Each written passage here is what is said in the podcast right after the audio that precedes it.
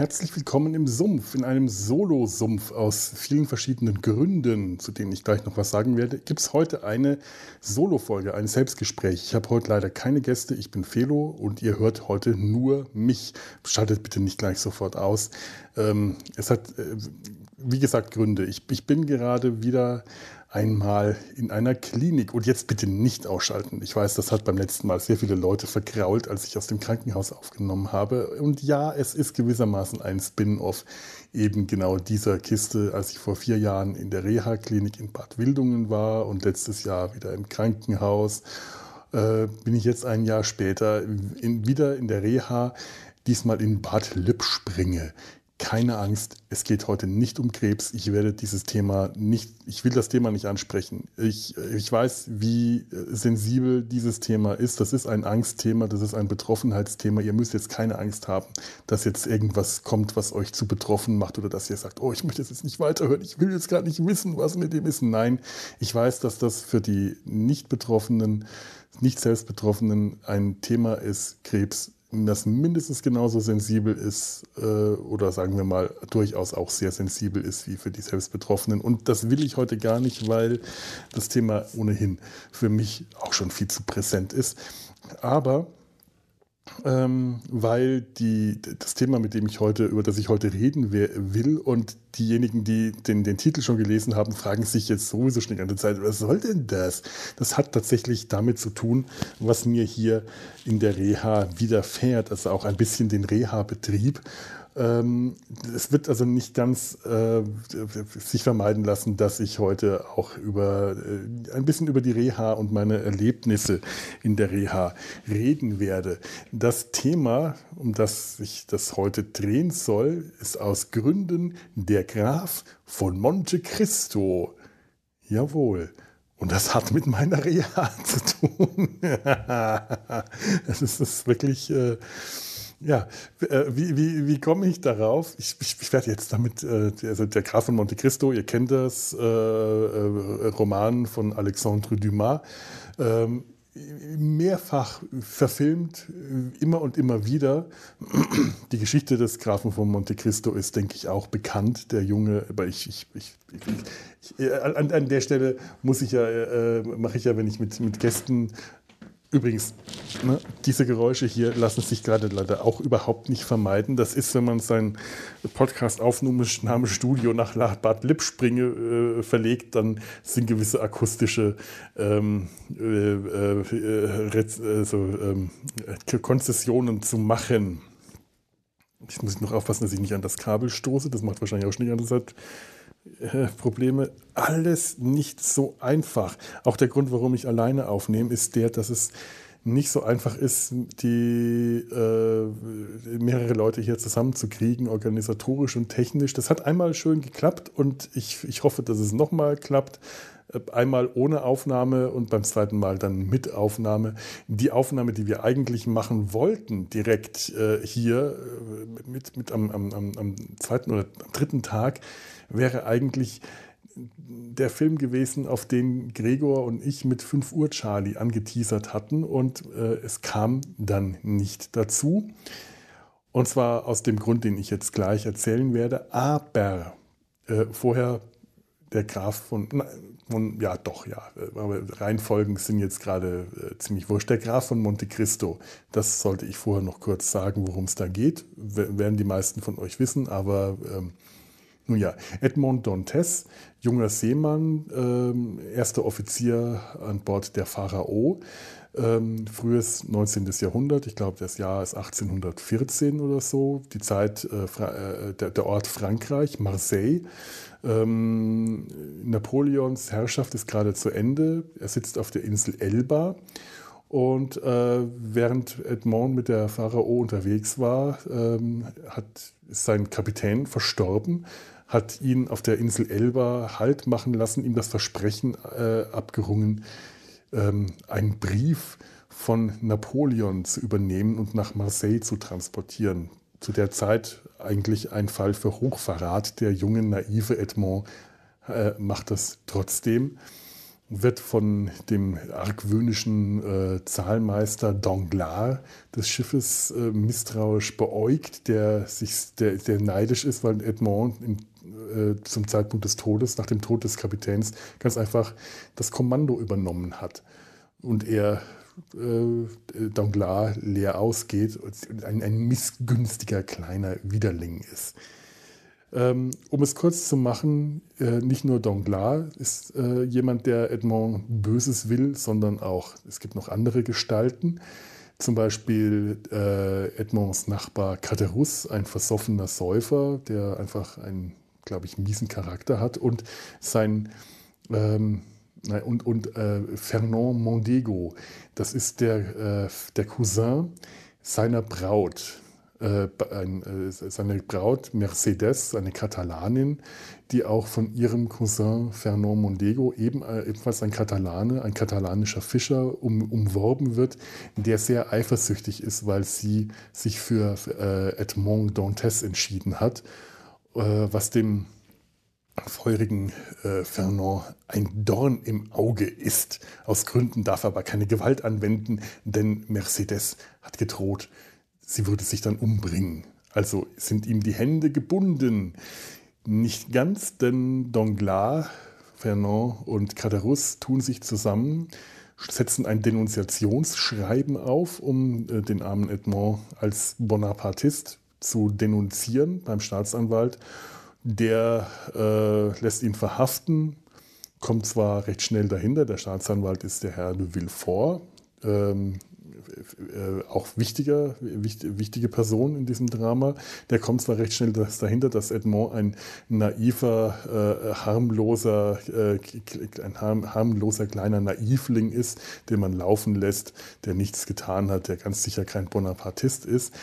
Leider äh, stellt sich im Gespräch heraus, dass der Empfänger dieses Briefs, den Edmond übergeben sollte, nicht der Brief, der ihn denunziert, sondern der Brief, den er für Napoleon von der Insel Elba transportiert, an niemand anderen als einen gewissen Herrn Nordier äh, gerichtet ist. Und der Herr Nordier ist äh, ärgerlicherweise der Vater des Staatsanwaltes, der daraufhin befürchten muss, wenn das ans Licht kommt, dass sein Vater ein verkappter Bonapartist die Flucht des, äh, des Kaisers, das, die Flucht Napoleons von der Insel Elba äh, mitorganisieren will, dann äh, sieht das schlecht aus für den Herrn Staatsanwalt. Kurzerhand wird Edmond also, obwohl äh, er glaubt, dass der Staatsanwalt auf seiner Seite ist und ihm die Freiheit verspricht und ihn gehen lassen will, ähm, trotzdem wird Edmond auf der Insel ähm, im, im Château d'If auf der Gefängnisinsel des Chateau d'If eingekerkert, ohne dass er weiß, wie ihm geschieht, ohne dass er weiß, warum. Er versteht die Welt nicht, er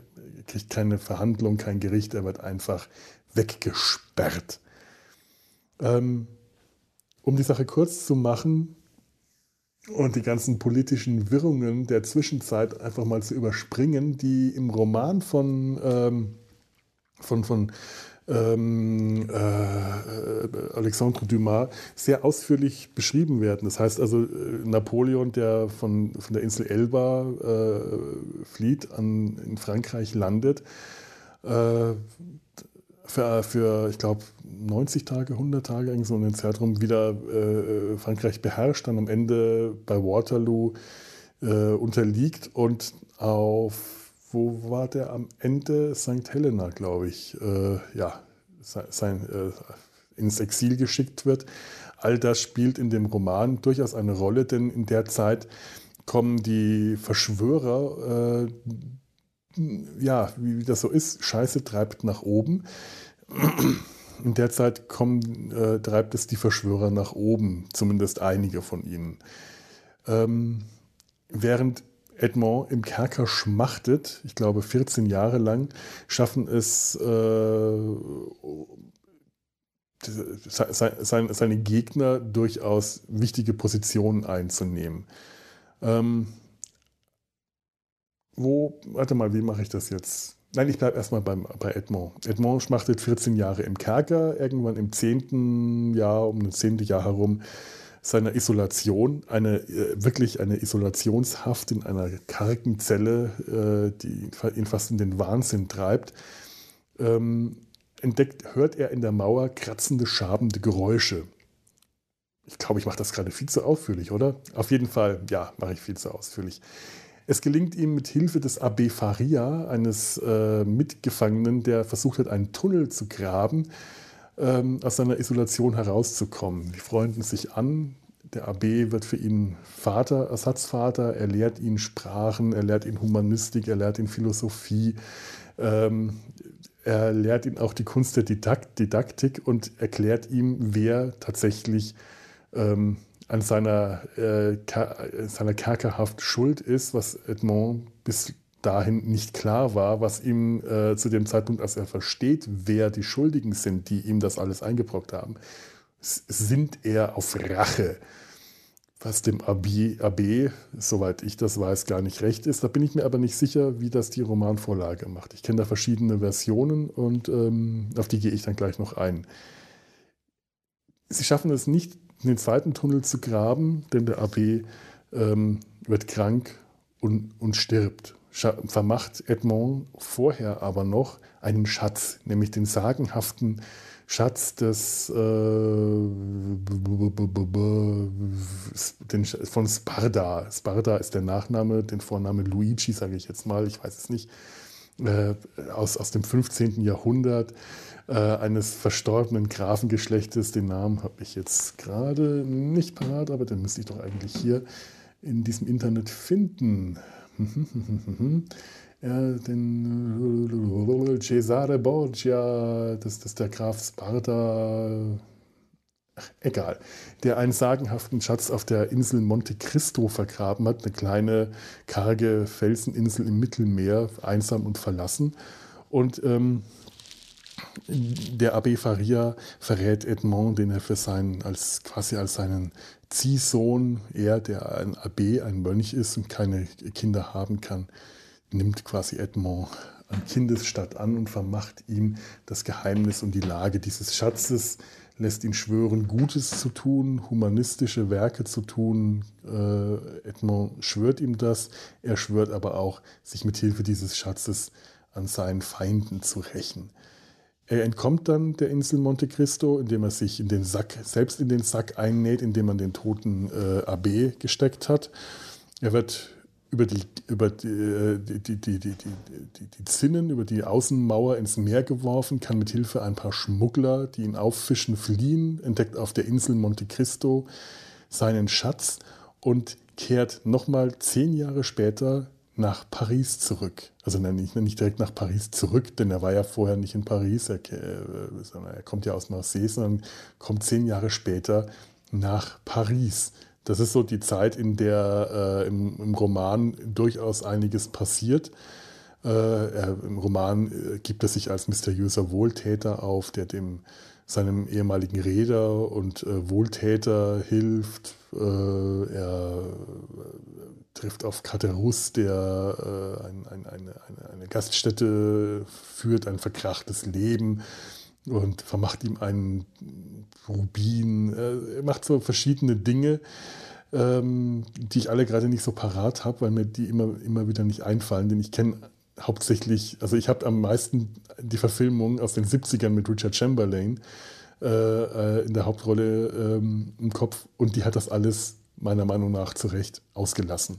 Als Edmond Dantes eben zehn Jahre später nach Paris kommt, tut er das in, in, der, äh, in der Maske, in dem, in, der, ja, in dem Alibi, in der Identität des Grafen von Monte Cristo, ein fantastischer, exotischer, neureicher Graf, der die Pariser Gesellschaft im Flug erobert. Ähm, neureich, insofern man ihm schon äh, weiß, dass das kein alter Adel ist, weil er unbekannt ist, aber eben nicht neureich im Sinne von, äh, mit dem wollen wir nichts zu tun haben, sondern die Pariser Gesellschaft reißt sich um ihn. Unter anderem Baron Danglars, sein ehemal, der ehemalige Schatzmeister des Schiffs, der es durch seine Intrigen geschafft hat, äh, erst zum Kapitän zu werden und später durch Börsengeschäfte zu einem der äh, wichtigsten und größten Bankiers äh, von Frankreich zu werden, der, was ihm den Baronstitel eingebracht hat. Ähm, sein ehemaliger Konkurrent äh, Fernand Mondego wurde, ist ins, zum Militär gegangen, wurde im Laufe der, seiner Verdienste zum General gemacht. Ähm, Fernand Mondego hat dann auch einen Adelstitel, einen Grafentitel verliehen bekommen, ist dann äh, Graf de Montserf. Er hat Mercedes geheiratet, ganz wichtig, ähm, weil Edmond irgendwann für tot erklärt wurde. Ähm, der Staatsanwalt aus Marseille wurde zum königlichen Staatsanwalt, das ist so das höchste Staatsanwaltamt in Paris erklärt. Der, äh, der ehemalige, sein Vater, der äh, Herr Nortier, ähm, hat irgendwann praktischerweise einen Schlaganfall erlitten und ist daher für den Herrn Papa, äh, für den Herrn Sohn, den Herrn Staatsanwalt des Königs, nicht mehr von Gefahr. Ähm, ja, Monte Cristo, Edmond Dantes, rächt sich nacheinander an all seinen Widersachern auf verschiedene Weise, da gehe ich später noch drauf ein. Um, und nachdem seine Rache vollendet ist, muss er feststellen, er bekommt auch die Frau nicht wieder. Mercedes ist für ihn verloren, auch obwohl sie ihn irgendwann wiedererkennt und dass sich das auch eingesteht. Aber äh, die Rache hat ihn ähm, blind und taub für, den, für, für die Liebe gemacht. Im Buch findet er die Liebe in, äh, in Heide, der Tochter des Paschas von Janina, glaube ich, die damals von äh, Fernand Mondego, als der Leutnant war und Berater des äh, Ali Pascha, äh, in die Sklaverei verkauft wurde, nachdem Fernand Mondego den äh, Ali Pascha verraten hat, was keiner ähm, damals wusste. Mondego kam als Held zurück und äh, äh, Edmond Dantes deckt diesen Umstand auf und schafft es so, ähm, äh, Fernand ähm, ja, gesellschaftlich zu ruinieren, denn sein ganzer Ruf ist in dem Moment dahin. Äh, Danglars wird durch äh, Fehlinvestitionen, zu denen ihn äh, Monte Cristo treibt, in den Ruin getrieben und ähm, Villefort, bekommen, Villefort hat eine äh, unrühmliche Vergangenheit. Es sind alles Sachen, die nichts mit, dem, äh, mit, mit, mit, mit Edmond Dantes zu tun haben. Wohlgemerkt, er hat eine unrühmliche Vergangenheit, in der ein uneheliches Kind ähm, in einer abgelegenen Villa hat äh, nach der Geburt hat lebendig begraben lassen. Das Kind wurde gerettet, äh, großgezogen von einem äh, korsischen äh, ja, Einbrecher. Ähm, das Kind wurde als, äh, der, der, Junge wurde groß, äh, war, war Krimineller, wurde verurteilt, Galeerensträfling, geflüchtet, eine, äh, eine verkrachte Existenz. Monte Cristo macht ihn ausfindig, erklärt ihm, er wäre ab sofort Andrea di Cavalcanti, der, der, ein reicher Sohn aus, ich glaube, äh, Mailand und soll der Tochter des Staatsanwaltes den Hof machen und um ihre Hand anhalten, bevor dann ähm, Monte Cristo ihn aufliegen lässt ähm, und eben, eben als den Sohn des Staatsanwalts, den unehelichen Sohn des Staatsanwaltes ähm, in Erscheinung treten lässt. Zwischendrin äh, hat, äh, trifft äh, besagter äh, Andrea, auch bekannt als Benedetto oder Faustino, auf seinen ehemaligen Nachbarn auf der Galeere, kein anderer als Caterus. Und in einem Zweikampf auf Leben und Tod wird Caterus äh, von Faustino alias Benedetto alias Andrea di Cavalcanti abgeschlachtet. Nummer 1. Also der erste, an dem sich Dantes rächen kann. Ja, das ist jetzt in etwa so die Geschichte des Grafen von Monte Cristo. Ähm, wie komme ich dazu, diese Geschichte zu erzählen? Erzähle ich das jetzt? Nein, nein, nein, nein. Ich möchte, äh, das kommt, das kommt am Schluss. Äh, Struktur ist auch äh, nicht meine Stärke, wenn ich alleine aufnehme. Es tut mir leid, ihr, ihr, ihr müsst damit leben können. Ich weiß, dass ihr es könnt, sonst würdet ihr diesen Podcast eh nicht hören. egal ob ich allein oder zu zweit aufnehme. Warum ich darüber rede, ist, ich habe hier neulich abends diesen Film im Fernsehen gesehen. Ähm, lief auf MDR und zwar ähm, die Verfilmung aus den 1950ern, 53 oder irgend sowas, mit Jean Marais in der Hauptrolle. Ich glaube, ein Drei-Stunden-Film äh, oder ein zwei, zweiteiliger Film, zweimal äh, irgendwas. Also, aber ich glaube, das war die Drei-Stunden-Fassung. Ich habe sie irgendwann ausgeschaltet. Ich mag diese Verfilmung nicht. Um es gleich ganz ehrlich zu sagen, die macht sehr viel falsch. Es gibt unzählige Verfilmungen und die meisten haben irgendwas gekürzt. Häufig sind, sind Personen rausgekürzt worden. In dieser Verfilmung von 19, äh, äh, also aus den 50ern, gibt es zum Beispiel äh, Donglar nicht.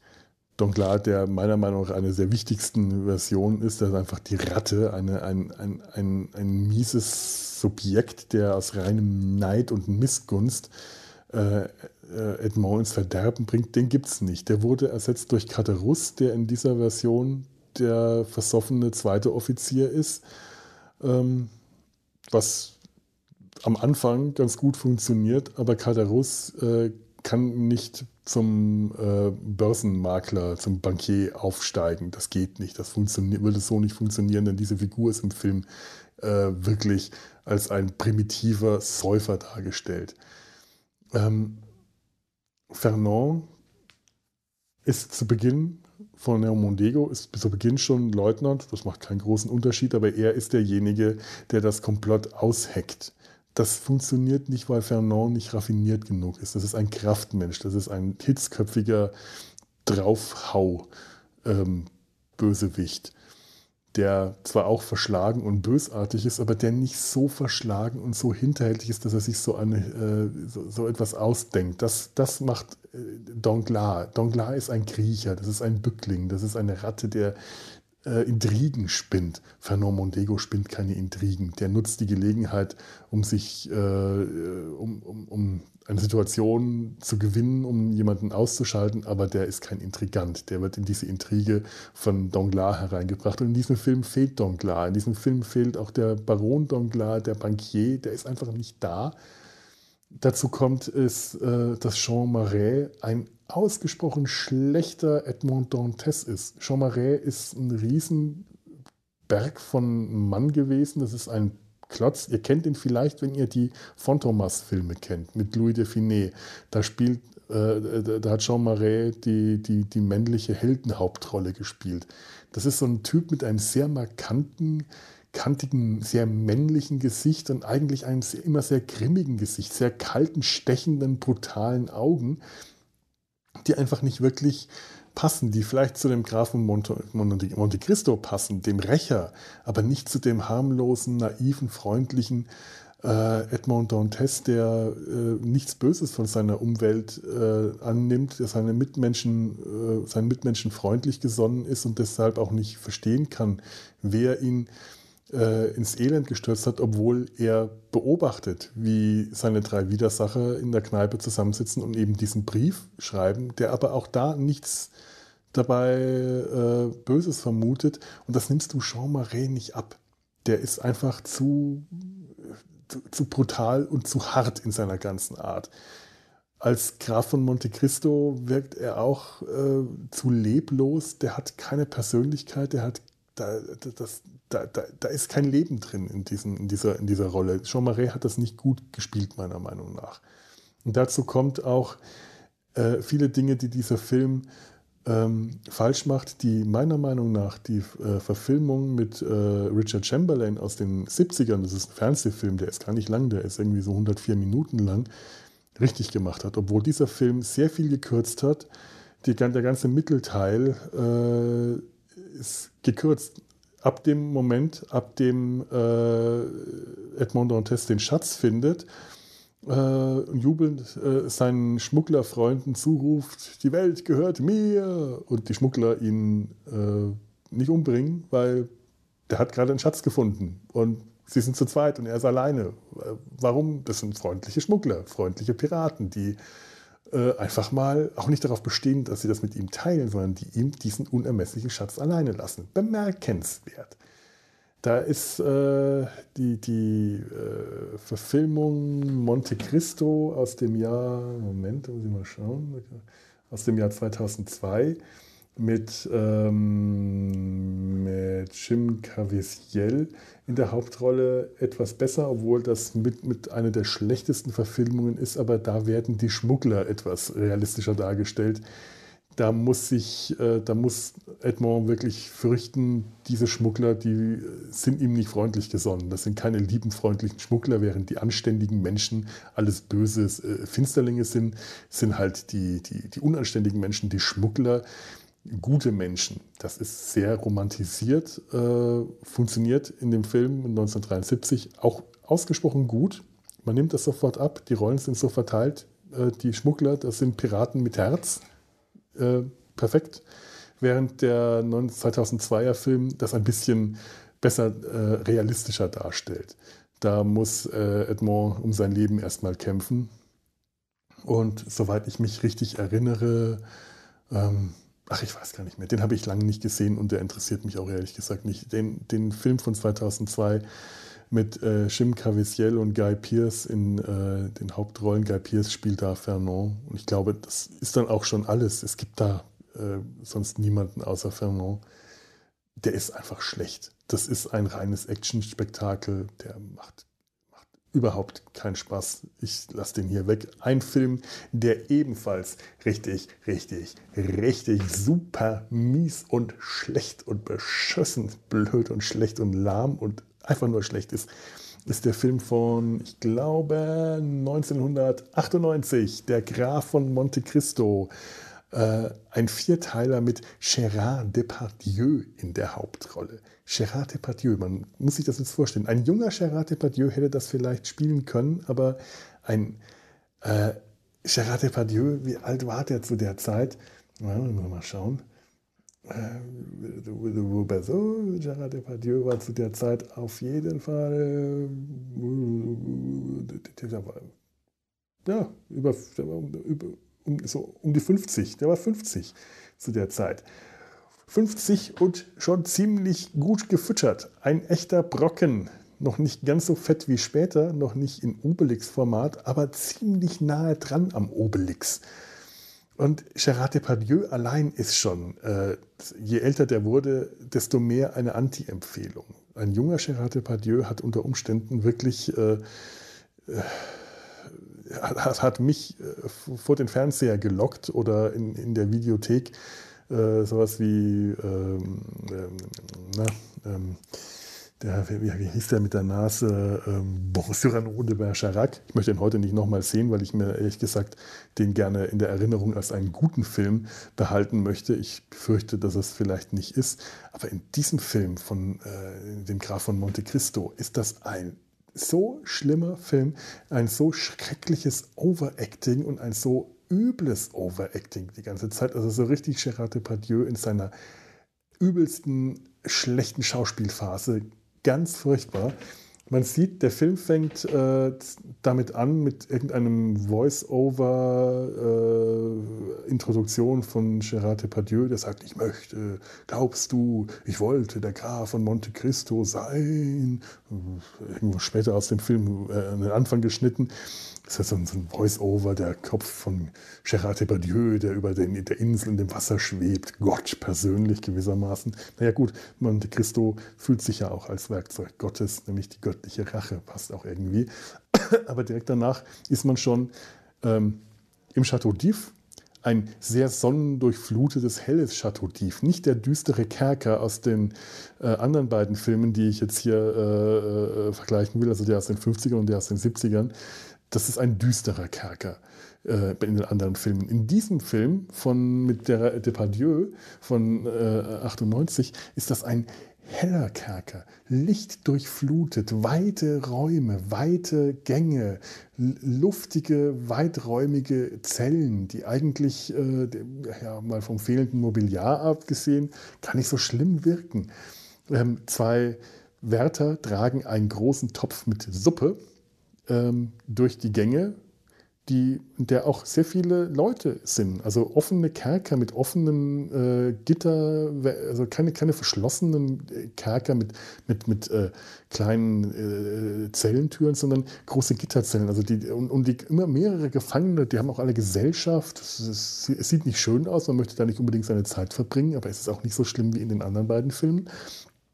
Und zumindest wirkt es nicht so. Und die tragen da einen großen Topf Suppe, der eigentlich nur aus ähm, Wasser mit ja, so, so, so milchig weißem Wasser besteht, um zu zeigen, wie schlecht da die Ernährung ist. Das haben die anderen beiden Filme besser gemacht, auch ohne, dass sie eine dünne Wassersuppe bringen mussten. Die hatten eklige Fresspampe äh, äh, serviert, die deutlich unappetitlicher aussah. Sie stellen also eine Schüssel mit Wassersuppe in eine Zelle durch einen kleinen, durch ein, ein, Fensterchen in einer Tür. Die Zelle ist schon mit, mit einer richtigen Zellentür verschoben und man sieht dann im nächsten Moment, wie von innen, im Inneren dieser großen, geräumigen, hellen Zelle, irgendein Mensch, den man im ersten Moment noch nicht richtig erkennt, äh, wütend herumpoltert und schreit und cholerisch schreit. Ich will eure Suppe nicht. Ich will eure Suppe nicht. Ich will nur sterben. Großschnitt auf Depardieu in die Kamera, der Gesicht zum Himmel schreit die Ungerechtigkeit. Ich will nur sterben. Ich will eure Suppe nicht. Das ist wirklich das Erste, was äh, Edmond Dantes von diesem Voice-Over abgesehen äh, sagt, ist der Satz, ich will eure Suppe nicht. Was für ein blöder Einstieg in einen Film. Vor allem, wenn man ihn sich so anschaut, der sitzt dann noch nicht zehn Jahre drin. Das ist der Punkt.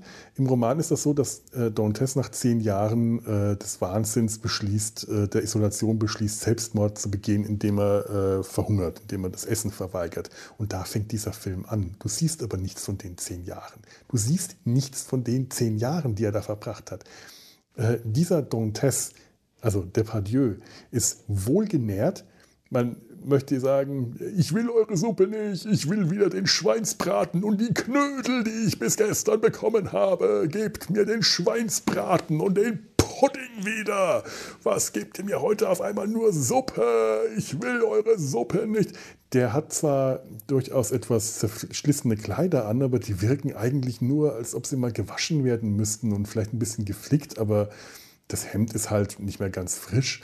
Der ist noch nicht mal unrasiert. Der, also vielleicht gerade mal so einen Tag unrasiert, mehr nicht. Der hat keinen Stoppelbart, während die anderen äh, äh, Dantes im Laufe der Zeit lange Bärte und Haare, zerfilzte lange Haare hatten, hat, ist dieser, der ist frisch rasiert.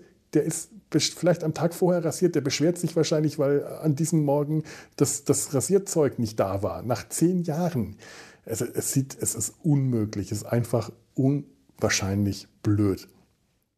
Richtig schlecht. Auch das Zusammentreffen auf den AB Faria ist unglaublich schlecht geschauspielert. Da ist kein Gefühl drin. Man äh, entdeckt nichts. Man kann auch diese Erleichterung nicht spüren, denn man hat die Isolation, die der, dieser äh, Dantes erlebt hat, nicht miterlebt. Man spürt sie nicht. Man spürt nicht, dass der einsam war und jetzt zum ersten Mal wieder auf ein menschliches Leben, Lebewesen trifft nach zehn Jahren.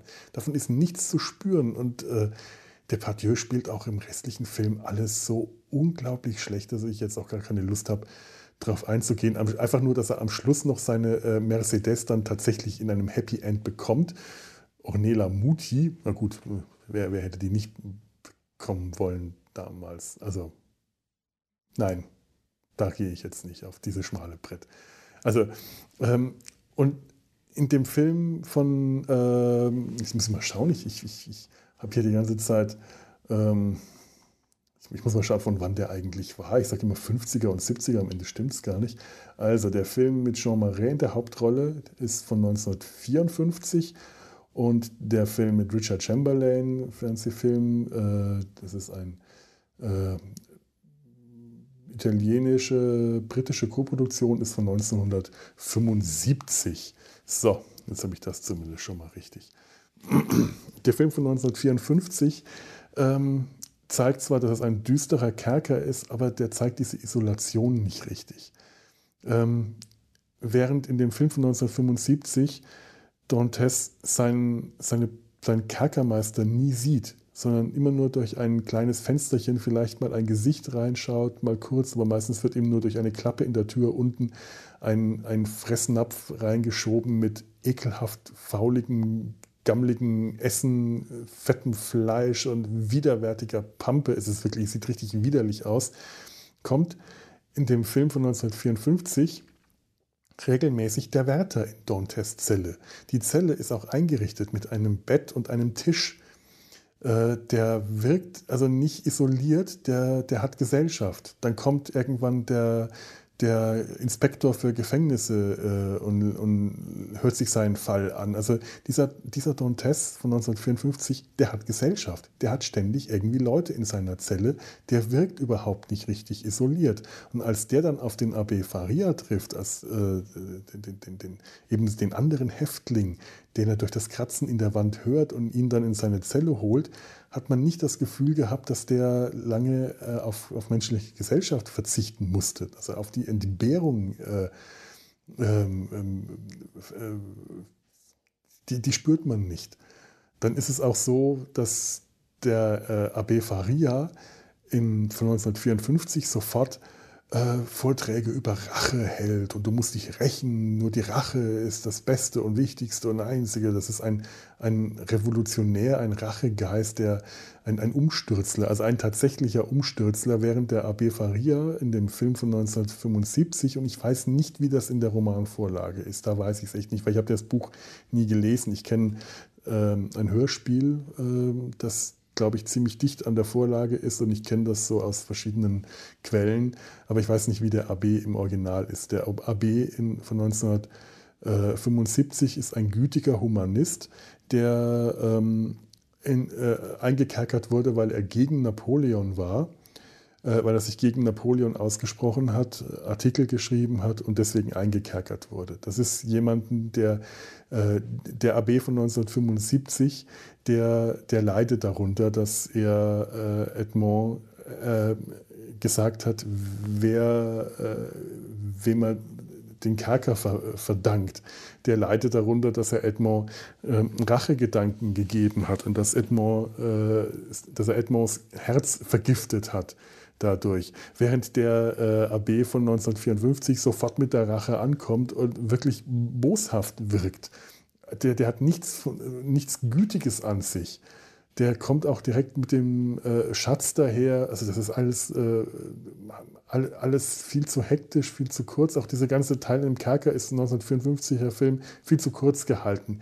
Das, das, man, man spürt nicht, wie, äh, äh, man spürt nicht das, das, das, das, das Leid, das dieser Dantes durchmachen musste in seiner immerhin 14-jährigen Kerkerhaft. 14 Jahre, ohne zu wissen, warum, ohne ein Urteil, ohne äh, in, in, in, schlimmsten äh, Bedingungen in einer kalten, kargen, feuchten, schimmligen Zelle, ohne, äh, ohne das, auch nur das Menschennötigste, um die Menschenwürde herzurichten, äh, aufrechtzuerhalten und du spürst das überhaupt nicht.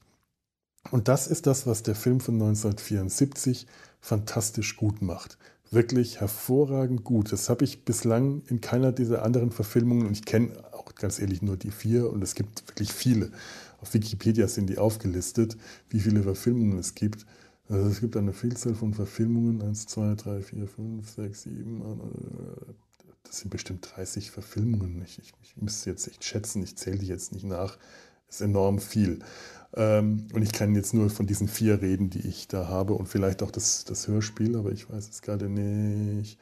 Ähm, 19, von 1997 müsste das Hörspiel sein. Ähm, könnte sein, ja. Ähm, ja, vom Hörverlag. Das, das, das kenne ich noch aus meiner Zeit, als ich angefangen habe äh, Trickfilm, Trickfilme im Studium zu zeichnen. Da habe ich viele Hörspiele gehört. Unter anderem war Der Graf von Monte Cristo eins der ersten ähm, Erwachsenenhörspiele, die ich damals gehört habe. Und ein wirklich sehr schönes. Das ist auch eine sehr, sehr gute Umsetzung. Allerdings sind die Widersacher äh, später äh, eigenartig dargestellt. Sie, sie, Danglars zum Beispiel, der eine schmierige Ratte ist, ein charakterloses Wiesel, ein Frettchen, der wirkt nobel. Der wirkt viel zu nobel in der Hörspielfassung, ähm, was zu dem Charakter nicht passt. Der wirkt viel zu gelassen. Der nimmt die Schicksalsschläge, den Ruin, nimmt er gelassen hin und äh, der, der auch, auch was ihm dann später im Roman noch widerfährt, er flüchtet im Roman, nachdem äh, Monte Cristo ihn finanziell ruiniert hat, äh, flüchtet er nach Italien, wird dort von einer Räuberbande gefangen genommen, die im Auftrag von Monte Cristo handeln und äh, muss sich freikaufen und dort sein ganzes äh, Geld aufbrauchen. Letzten Endes begnadigt ihn Monte Cristo. Also er schenkt ihm das Leben, er lässt so den, den, den miesesten von allen eigentlich leben und lässt Gnade walten, was mich tatsächlich stört. Denn ich möchte, dass die alle ihre verdiente Strafe bekommen. Und im Original bekommt Danglars die nicht. Man, äh, ihm wird das Leben geschenkt, während alle anderen entweder inhaftiert, im Gefängnis, im Irrenhaus oder tot sind. Ähm, aber um äh, zu Dantes in der Zelle zurückzukommen.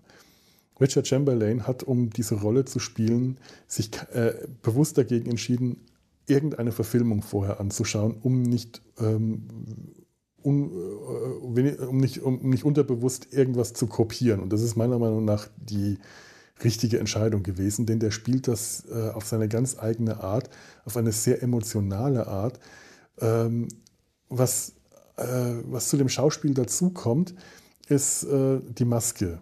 Und das, das finde ich fantastisch. Und das ist das, was in den anderen Verfilmungen meiner Meinung nach überhaupt nicht gepasst hat. Ich glaube, in der von 2002 war das, ist das noch ganz gut gemacht, aber in den anderen Verfilmungen nimmst du äh, den, den, den Schauspielern einfach nicht ab. Äh, man, gut, man hat bei Depardieu in den Rückblenden, in denen man den jungen Dantes auf der, äh, sieht, wie er auf seiner Verlobungsfeier verhaftet wird, ähm, wurde der tatsächlich auch von, äh, nicht von Depardieu, sondern vom Sohn von Gerard Depardieu gespielt und die junge Mercedes wurde von der Tochter von Ornella Muti gespielt. Schön, aber äh, irgendwie hat das, verliert das total seine Wirkung, denn weil, nur weil ich, dass, dass, dass, dass die Zeit vergeht und dass diese Personen sich ändern, das wirkt einfach deshalb viel stärker, weil ich alle Schauspieler am Anfang sehe, wie sie jünger geschminkt waren, äh, Donald äh, äh, äh ähm, ähm, ähm, Moment, jetzt bin ich gerade raus. Ähm, Donald Pleasance hat äh, äh, Donglar gespielt. Fantastischer Schauspieler, äh, in so vielen Rollen aufgetreten und ganz häufig in eben zwielichtigen Rollen, immer etwas sanft, immer etwas bösartig verschlagen. Ein Griecher, der hat Blofeld bei James Bond gespielt, der hat ähm, den, den, der, das war der Präsident in, wie hieß diese Snake Plissken-Verfilmung? Äh, also der, in, äh, der hat in der fantastischen Reise auch den, den, den, den, den äh, die zwielichtige Rolle gespielt. Also der war einfach in, in jedem Film damals präsent und der hat ganz großartig diesen äh, hinterhältigen äh, griecherischen äh, Bückling gespielt. Spät, so, sowohl als äh, Donglar, als, als, als Schatzmeister des Schiffs, als einfach äh, ja, zweit, als zweiter Offizier äh, als auch später als Graf Danglars äh, mit, mit weißen Haaren, Glatze und Bart und in seiner Aufmachung in seinem Palais sitzend, hinter seinem Schreibtisch, mit seinem Reichtum protzend und trotzdem keine Ahnung habend, was er da eigentlich hat. Äh, oder äh, ganz großartig Tony Curtis als Fernand. In der Verfilmung heißt er dann auch Graf Mondego. Ich glaube einfach, weil man es nicht verstanden hätte, was das mit dem Montserf soll. Ich gehe mal davon aus, dass äh, ich, ich, weiß, wie das heute mit Katalanien ist in, in, in Spanien. Das ist äh, ein großer gesellschaftlicher Konflikt. Die Katalanen würden sich gerne, äh, würden gerne eine eigene Regierung haben, würden sich gerne abspalten. Ich weiß nicht, wie das momentan, ob, wie der aktuelle Stand ist. Ich weiß das nur vor ein paar Jahren. Da hatten wir eine Kollegin, die Katalanin ist und äh, dadurch habe hab ich das ein bisschen mitverfolgt. Und ich gehe mal davon aus, dass die Katalanen damals im äh, Anfang des 19. Jahrhunderts in Frankreich äh, wahrscheinlich eine noch schlechtere Position in der Gesellschaft hatte, weswegen er äh, wohl äh, gerne den, den Titel und den Namen Montserf angenommen hat, weil der Name Mondego wahrscheinlich in der Pariser Gesellschaft nicht so den guten Klang hat, während er finde ich, ähm, Mondego klingt aber für mich toll. Das ist ein Name, der hat etwas Verwegenes, etwas Draufgängerisches. Mondego. Während Montserf, Montserf, wie, wie, das, das klingt so zahm, das klingt so zahnlos. Das klingt so äh, alt und, und, und äh, verstaubt und filzig, Montserf. Ähm, der, äh, in, in, der, in der Verfilmung mit Gérard Depardieu wird äh, Montserf auch von einem Schauspieler gespielt, der unglaublich alt wirkt und behäbig und bieder und überhaupt nicht dieses, die, die, die, äh, überhaupt nicht rüber, rüberkommt, was für ein gefährlicher Mensch dieser Fernand eigentlich ist. Der, der Fernand aus der äh, Verfilmung von 1954, müsst ihr mal schauen, wer äh, den ähm, habe ich jetzt nicht. Den Schauspieler, ähm, oder? Hab ich den? Nein, habe ich nicht. Der ist gut. Der ist gut. Der wirkt wirklich gefährlich. Der wirkt zwar überhaupt nicht katalanisch, aber auch die Schauspielerin wirkt nicht katalanisch. Das, das ist einfach so. Äh, aber der, der wirkt gut. Also der von der Fernand von 1954, der hat diese Ausstrahlung, der hat diese gefährliche Ausstrahlung, dieses Brutale, dieses Räuber, Raubtierhafte. In der 19, Version von 1954 verändern sich aber auch nur die, die Gegner, während in der Version von 1976 alle älter werden und älter geschminkt werden und älter gemacht werden. Und der, äh, hier ist es Tony Curtis, der Fernand Mondego spielt. Großartig. Tony Curtis am Anfang als junger ähm, ich glaube auch schon Leutnant, der, äh, der, in der Verfilmung ist auch schon beim Militär und später eben als General, der auch in Uniform auftritt. Äh, ein Pfau, ein, ein, äh, der den Spitznamen der Pfau trägt, der aber auch so auftritt mit seinen äh, mit seinen Orden und dem, dem, Kragen und dem Bärtchen und den, die Haare nach hinten mit einem Silberstreif in den Haaren. Also ein Auftreten allein fantastisch, großartig. Äh, oder äh, auch, auch äh, Louis Jordan, der den, den, den, den, ähm, den Staatsanwalt spielt, auch eine tolle Figur, der auch äh, viel subtiler altert. Louis Jordan hat übrigens auch, das ist, das ist jemand, den kennt man äh, aus ähm, Octopussy, aus James Bond, da hat er den, den Bösewicht gespielt. Äh, der hat ein paar, äh, äh, in den 60ern tatsächlich auch in einer Verfilmung ähm, vom Graf von Monte Cristo Edmond Dantes gespielt. Ich, ich habe bislang nur den, den Trailer gesehen. Den Film habe ich noch nicht gefunden. Vielleicht finde ich den irgendwann mal. Würde mir ihn dann auch anschauen. Das würde mich interessieren. Das sah interessant aus. Das, das war, das, das glaube ich, könnte mir, also äh, die Verfilmung von, aus den 60ern mit Louis Jourdain aus den. Äh, Louis Jourdain? Jetzt muss ich mal gerade kurz schauen. Habe ich den Namen richtig? Nicht, dass ich da jetzt gerade. Ähm, doch, ja, Louis Jourdain. Ähm, das, das könnte auch interessant sein. Äh, schon auch, weil Louis Jordan ein guter Schauspieler ist, den ich sehr mag. Ähm, aber wie gesagt, ich habe ihn noch nicht gefunden, während die Verfilmung von 1976 äh, sowohl als solch als auch auf Englisch auf YouTube zu finden war. Und ich mir den dann äh, ein paar Tage später hier angeschaut habe, nachdem ich eben abends im Fernsehen irgendwann den 54er-Film ausgeschaltet und mich ins Bett gelegt habe.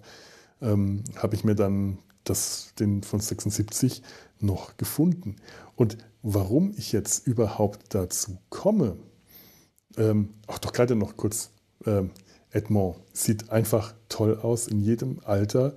Ähm, Richard Chamberlain hatte ja dieses auch so ein Gesicht, auch sehr, äh, seine Augen sehr ausdrucksstark und er konnte dann auch diesen kalten, stechenden Blick als Graf von Monte Cristo den, den gnadenlosen Racheblick rüberbringen, aber eben auch den sehr gefühlvollen, also er konnte sehr gefühlvoll sein. Das ist so großartig. Als ähm, junger Edmond Dantes wirkt er jung und jugendlich, der war auch relativ jung. Äh, Im Kerker wurde der immer älter immer äh, die, die, die, die, die Haare lang und verfilzt, der Bart lang. Man merkt, der ist da eingekerkert. Da gibt es nichts. Der kriegt Wasser und, und Essen, aber der, keine Möglichkeit. Wahrscheinlich muss der in irgendeine Ecke scheißen. Der, äh, die, die, die Kleidung zerfällt ihm am Körper. Der ist nur, hat nur noch Lumpen an. Man, man, man sieht so ein, äh, es werden so Zeitsprünge gezeigt. Nach seiner Einkerkerung fängt er an zu toben und zu schreien. Er schmeißt das, Ecken, das Essen in die Ecke, das, womit Gérard Depardieu zehn Jahre nach seiner Kerkerung anfängt. Damit fängt Gérard Depardieu am Tag seiner Einkerkerung an, wo das viel mehr Sinn macht, dass der Eingekerkerte sich dagegen auflehnt, weil er es nicht versteht, was los ist und wütend ist und da ausbrechen will. Dann gibt es einen Zeitsprung von mehreren Jahren, in dem man fest sieht, wie äh, Dantes in der, in der Zelle auf und ab tigert, wie er äh, versucht, eine, eine, eine, ein Insekt, das auf der, auf der, in, in dem vergitterten Fenster ist, äh, zu fangen und mit ihm spielt, äh, weil, weil dieses Insekt ein Lebewesen ist, weil er ein Lebewesen hat. Das sind wie, wie die Geschichten von Gefangenen, die Vögel äh, zähmen. Äh, da, da muss ich an die, ähm, ähm, wie heißt denn der Film mit, äh, mit, mit, mit, mit hm, ach, ähm, ach, verdammt, die, die Verurteilten. Na, ähm, ähm, die Verurteilte. Äh, The Shawshank Redemption ähm, mit äh, Tim Robbins in der Hauptrolle. Auch da gibt es einen Gefangenen in diesem Gefängnis, der Vögel äh, zähmt. Ähm, und ähnlich wie im Graf von Monte Cristo gräbt sich äh, Tim Robbins, Andy Dufresne, Dufresne, Dufresne, glaube ich, ja, Dufresne steht da gerade, Dufresne. Ich habe den Film gesehen, ich lese das jetzt nicht einfach nur ab, aber mir ist gerade der Name nicht eingefallen. Dann habe ich das gelesen und falsch ausgesprochen. Andy Dufresne gräbt sich ja auch durch einen Tunnel in die Freiheit, ähnlich wie äh, ja, Edmond Dantes und der Abbé Faria es versucht haben, nur während äh, Andy Dufresne wirklich durch den Tunnel entkommen kann, äh, ist das halt äh, im Graf von Monte Cristo anders. Da äh, kann Dantes nur entkommen, weil sein Mentor stirbt und er dessen Platz einnimmt, einnimmt heimlich. Ähm, aber man, man, sieht die Isolation in dem Film von 1976. Man sieht das, man sieht, man, es wird einem gezeigt, auch wenn es Zeitsprünge sind und gar nicht so viel Zeit in Verbindung bringt. Aber äh, Chamberlain hat das so unglaublich gut gespielt. Er hat diese Verzweiflung, diese Einsamkeit, diese Isolation, den Wahnsinn, das, was es mit einem macht, isoliert zu sein. Der hat das dargestellt, was es mit einem macht, isoliert zu sein. Und äh, wir, wir, erinnern uns vielleicht auch noch, ne? Corona, ne? als das anfing, waren wir ja alle erstmal in Isolation. Das konnte einen schon ganz schön zusetzen. Auf einmal keine Menschen mehr zu sehen. Homeoffice, auch das ist Isolation. Das habe ich sehr lange gemacht. Ähm, auch wenn man dann die Wohnung wieder verlassen durfte, war man trotzdem, äh, sich, hat man sich isoliert gefühlt. Man hat sich eingesperrt, eingekerkert gefühlt. Und was mir hier jetzt gerade passiert ist, ist, ähm, weswegen dieser Zusammenhang zum Graf von Monte Cristo überhaupt einen Sinn macht, weil zu Mesh bringe ich keine Verbindung her, stelle ich keine Verbindung her, außer dass die Serie den Koreakrieg ungefähr auf die Länge ausgedehnt hat, die die Einkerkerung von Edmond Dantes gedauert hat. Das dürfte die einzige Verbindung zum Mesh sein, die herzustellen ist. Aber immerhin, ich habe eine hergestellt. Hurra! Äh, nein, was mir tatsächlich passiert ist, am zweiten Tag meines Reha-Aufenthaltes ein sehr, sehr anstrengender Tag, in dem ich nur von einer, einem Termin zum nächsten gehetzt, ja wirklich zum Teil wirklich gehetzt bin, um da pünktlich hinzukommen und es nur Einführungen waren. Alles so äh, Vorträge, Einführungen, Einführungen in dieses, Einführungen in jenes. Und am Ende war ich vollkommen überfüllt, vollkommen erschlagen, total nicht mehr aufnahmebereit. Am Schluss noch ein Vortrag des Chefarztes über, den, über die Reha selber, den, den Sinn der, der Reha, was zwar irgendwie ganz lustig und laun, laun, launig war, aber ich mir einfach hätte knicken können. Ich war durch. Ich hatte an dem Tag noch nicht mal einen Kaffee getrunken, weil ich morgens Magenprobleme hatte und lieber einen Tee hatte und ich habe den ganzen Tag ohne eine Tasse Kaffee überstanden. Ich hatte mich mittags mal kurz hingelegt, weil ich einfach schon fertig war, habe dann noch schnell ein Formular ausgefüllt, das mir der Psychologe gegeben hat. Das habe ich noch schnell abgegeben, das noch hier, noch da und alles. Ich habe so ein Workaholic-Verhalten in den letzten Monaten vor der Krankschreibung entwickelt im Homeoffice und das kam gerade an dem Tag wieder voll raus. Termin, Termin, Termin, das muss ich noch schnell machen, das muss ich noch schnell machen, das muss ich noch schnell machen. Dann bin ich nach diesem Vortrag, habe ich mich in die Cafeteria gesetzt, habe endlich einen Kaffee getrunken, bin drüber eingeschlafen, habe dann versucht zu lesen, äh, um konnte, bin aber nicht runtergekommen. Das Lesen war auch noch, ach, ich muss jetzt noch was lesen, ich muss jetzt das lesen, das muss ich jetzt auch noch machen. Das war also auch schon noch ein Punkt auf meiner Liste abhaken, auch so ein Workaholic runterkommen lesen. Weil ich nicht runterkam, habe ich schnell den Kaffee ausgetrunken, wollte in mein Zimmer gehen, mir was gegen Rückenschmerzen einpfeifen, weil ich den ganzen Tag rumgestanden habe und tierische Rückenschmerzen hatte. Aber so neben mir stand, der Kaffee hat dann auch nicht gewirkt, bin ich noch schnell in, in, äh, auf die Station gegangen, um den äh, auf die Station C, um den Fragebogen äh, vor der Tür des Psychologen einzuwerfen und dann statt weiter hoch auf mein Zimmer zu gehen, das wäre noch ein Stockwerk weiter höher, bin ich noch mal ganz schnell runter in die, ins Erdgeschoss, um in mein Fach zu schauen, ob da wieder irgendeine Änderung des Terminplans, weil die den an dem Tag schon zweimal geändert hatten und natürlich haben sie ein drittes Mal geändert und damit ich dann wenigstens noch ein bisschen frische Luft abbekomme an dem Tag, um das auch noch zu erledigen. Der ganze Tag wunderschöner Sonnenschein und ich bin nicht einmal rausgekommen, um noch wenigstens, nachdem die Sonne schon weg war oder schon am Untergehen war, noch, noch, mal, noch mal wenigstens ein bisschen frische Luft zu bekommen, um das auch von meiner Liste abzuhaken. Auch als erledigt bin ich noch mal schnell nach draußen und auf dem Weg zur, zur Tür im, in der Eingangshalle muss, musste ich so ein paar Stufen runtergehen, um zur Tür zu gehen mit Maske und Brille. Die Gleitsichtbrille macht es mir eh schwierig, nach unten zu sehen. Die Maske über der Nase, so an den Augen äh, auch. Natürlich muss sie ja über die Nase, aber man muss sie sehr hoch schieben, um die Brille über den Maskenrand zu ragen, damit sie nicht von unten beschlägt. Was aber bedeutet, dass man nach unten überhaupt nichts mehr sieht. Ich noch mit dem Zettel in der Hand haste diese Treppenstufen runter und habe die letzte Stufe übersehen. Mach einen großen Schritt und dreht ins Leere. Baut's. Um Fuß umgeknickt, unten hart aufgekommen. Gott sei Dank war da gerade eine Fußmatte gelegen, sonst wäre ich ja noch hart auf dem Stein aufgekommen. Also habe mir sonst nichts getan. Aber der Fuß umgeknickt. Und dann lag ich da. Peng. Ja, mit dem Ergebnis, ähm, das, das sichtbarste Ergebnis der Reha war, ist momentan ein Fuß, der in allen Regenbogenfarben schillert. Ich dachte schon, scheiße, Bänderriss. Denn einmal Bänder, immer Bänder, hat äh, gestern die, äh, eine von den äh, Therapeutinnen gesagt, die das auch kannte. Oh ja, das kennt sie. Man knickt immer um. Wenn man einmal lockere Bänder hat, einmal gerissen oder ausgeleiert, dann knicken die ständig um. Das habe ich tatsächlich permanent passiert mir das immer wieder, immer wieder, dass meine Füße umknicken. Und diesmal halt so richtig. Ich hatte schon mindestens zweimal Bänderriss. Äh, das hatte ich gedacht, so, das ist jetzt der dritte und richtig scheiße. Ich muss hier Anwendungen machen, es gibt, die ich alle nicht machen kann. Ich soll hier Walking machen, ich soll hier Yoga machen, ich soll hier Geräteturnen machen. Alles Sachen, auf die ich mich richtig freue, weil ich sie gerne mache, weil ich gerne an die Geräte gehe, an die ich im Fitnessstudio mich nicht mehr rantraue wegen Corona.